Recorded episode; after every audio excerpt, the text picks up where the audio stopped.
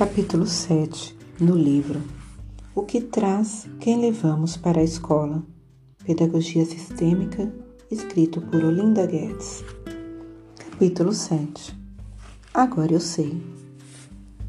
Herlinger observou que atuam sobre nós, todos os seres humanos, três necessidades essenciais.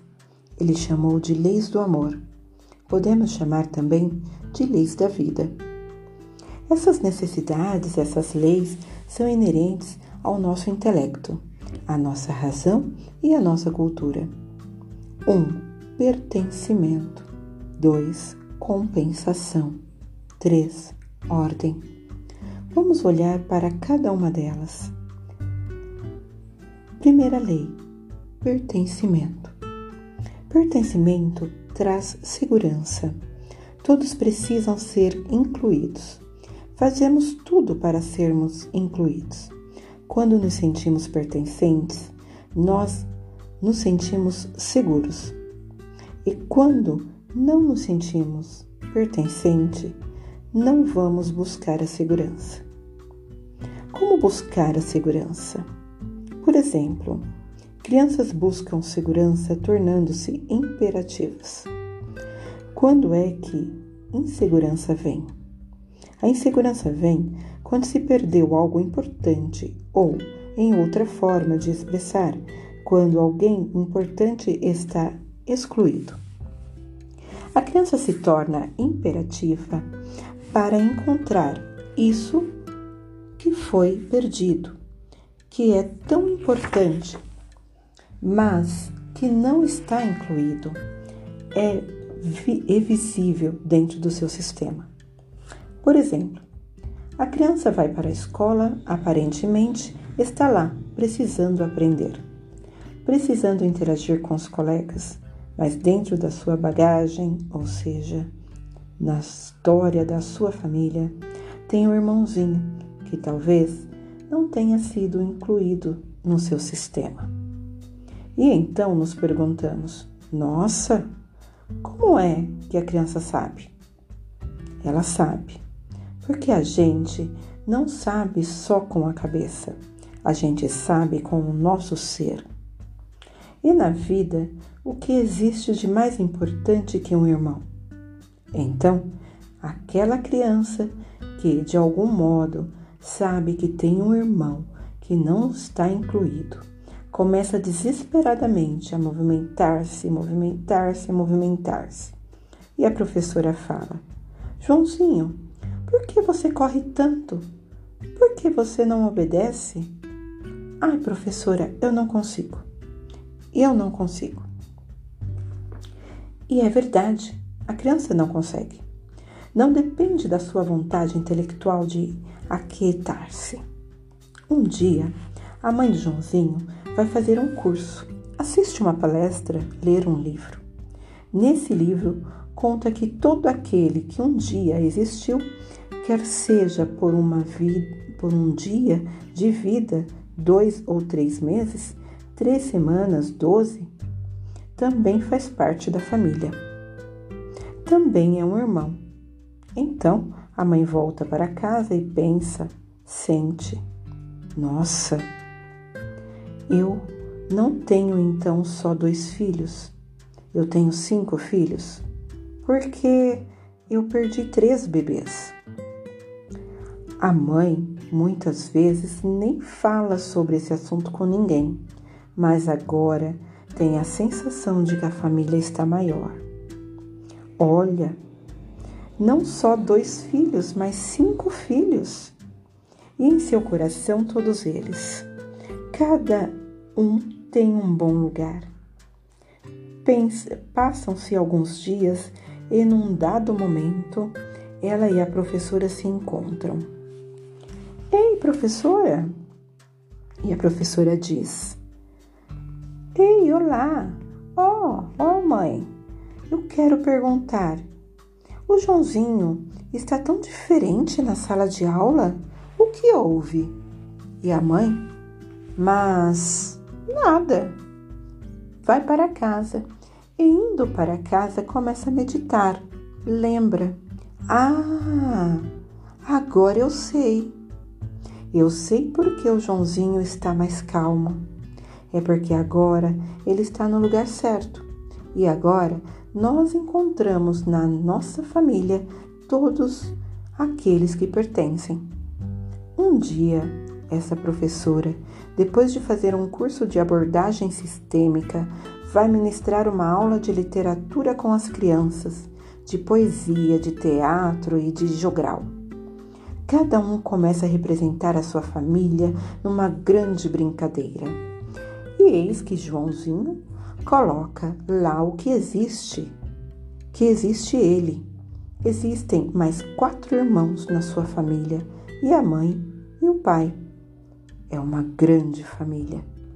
A professora, que não conhece os detalhes da história, que conhece apenas a família aparentemente do Joãozinho, olha para ele e diz: mas, como você sabe? Como me explica uma família tão grande assim? E o garoto, serenamente, como se fosse a coisa mais natural do mundo, responde: Eu não sei, mas eu sempre sonho que seja assim, que nós somos em cinco irmãos. Então, o trabalho da abordagem sistêmica nos dá a condição de percebermos que existe muito mais além do aparente. Do aparente. Porque o aparente do aparente nos diz: estamos aqui para estudar, para aprender. Eu sou sua professora, você é o meu aluno. A abordagem sistêmica diz para nós: existe muito mais do que isso. Existe um encontro de vidas e de experiências de scripts, de vida e de história de vida. Segunda lei: compensação. Aqui temos a lei que aponta para aquilo que é justo. Procuramos sempre o equilíbrio entre o dar e o receber. Um dado importantíssimo da biologia genética que, na maioria das vezes, sabemos apenas com a cabeça, que damos pouca importância com o coração. É que somos quem somos por causa dos nossos pais. Sim, o todo do nosso ser é proveniente do pai e da mãe. Se não fossem eles, sequer existiríamos. Eles nos deram a vida, o suficiente para existir. Assim, nossas crianças ficam felizes, muito felizes, quando nós, professores, olhamos para elas e falamos: Os seus pais são certos para você. Os seus pais não são errados. Não existem pais melhores do que esses. É provável que os pais tenham realidades diferentes, mas todos os pais são certos para os filhos. Eles entregam a vida aos seus filhos. O essencial eles fizeram. Tudo o mais um filho pode fazer depois. A criança sofre. Mas, professora, o meu pai, ele bebe. Nós falamos: sim, você gostaria que o seu pai deixasse de beber? A criança sente-se compreendida. Claro que sim, que eu gostaria. Sim, então seu pai sofre certamente? Ah, ele é muito triste, porque ele perdeu o pai dele. Ele era tão criança. Assim, a professora se coloca ao lado da criança, mas não se coloca contra os pais. Diante dos seus pais, agora essa criança sente-se fortalecida quando percebe que eles são certos para ela. Para o seu para com o seu professor, sua postura agora é: então, eu posso respeitar você. Se você respeitou os meus pais, você também me respeita. Estou seguro para ser criativo, feliz. A criança cresce e cresce de maneira extraordinária porque neste ambiente terá vontade de aprender, de tirar nota 10. nota 10 naqueles conteúdos, mostrar que aprendeu tudo, porque se sente honrada pelo professor, na sua identidade, na sua essência. Sente-se animada em retribuir o respeito e o não julgamento, a compreensão profunda que o professor lhe oferece. Como é maravilhoso quando a criança se sente honrada e em sua identidade. Ela tem vontade de retribuir aquele que está a honrando. Todos nós sentimos necessidade de retribuir o bem que recebemos. É, e o sucesso é o modo mais generoso de retribuir o bem recebido. Retribuir, retribuir tirando boas notas. Retribuir aprendendo, crescendo e sendo pessoas realizadas e felizes. É a lei da compensação. Terceira lei: ordem. Quando respeitamos os pais, permanecemos fortalecidos em nosso lugar de educador e professor. Não nos imiscuindo na vida da criança com seus pais. Ela se torna fortalecida para ser a versão melhorada de seus pais, ou, dizendo com outras palavras, ser o melhor de seus pais. Os efeitos são surpreendentes. Quando uma criança pode perceber uma permissão assim.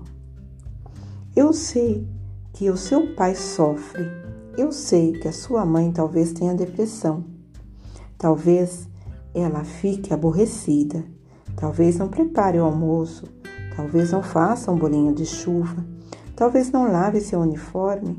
Mas eu quero te dizer que certamente no coração da sua mamãe e no coração do seu papai, em algum lugar, eles vão adorar olhar para você e saber que você consegue fazer melhor, melhor que eles, do que eles conseguiram fazer com a própria vida deles. Desse modo, a criança pode continuar pequena perante eles. Essa é a ordem, porque nós, filhos, precisamos ser pequenos diante dos nossos pais. Todas as vezes que queremos consertar o pai, consertar a mãe, nós nos fragilizamos, enfraquecemos, porque os nossos pais são certos para nós. Ou seja, a vida que recebemos flui deles para nós e não de nós para eles. Não significa que vamos obedecer e seguir suas premissas, seus paradigmas. Podemos deixar de obedecer aquilo que não é favorável a uma vida boa e feliz, mas vamos honrá-los sempre, porque eles nos entregam a vida, que é essencial, o mais importante. Você me honra. Você não é meu amigo. Você não é meu pai. Você não é minha tia. Você não é minha mãe, você é minha professora. E o lugar da professora é o lugar da professora. A mãe não vai tomar o lugar da professora. Os amigos não tomarão o lugar da professora. Cada lugar é único, com seus deveres, responsabilidades, possibilidades únicas. Onde há ordem, há progresso onde a ordem, a paz. Quando observamos as sutilezas que sustentam condições de agressividade e violência, percebemos que existe uma ausência de ordem. Os objetivos são alcançados com mais excelência, com menos obstáculos. Percebemos que tudo flui naturalmente, as tarefas, as comunicações, tudo, quando tudo está ordenado. Onde há desordem, há violência. Se desejamos que a paz aconteça, é fundamental que recuperemos a prática da ordem em todas as suas instâncias.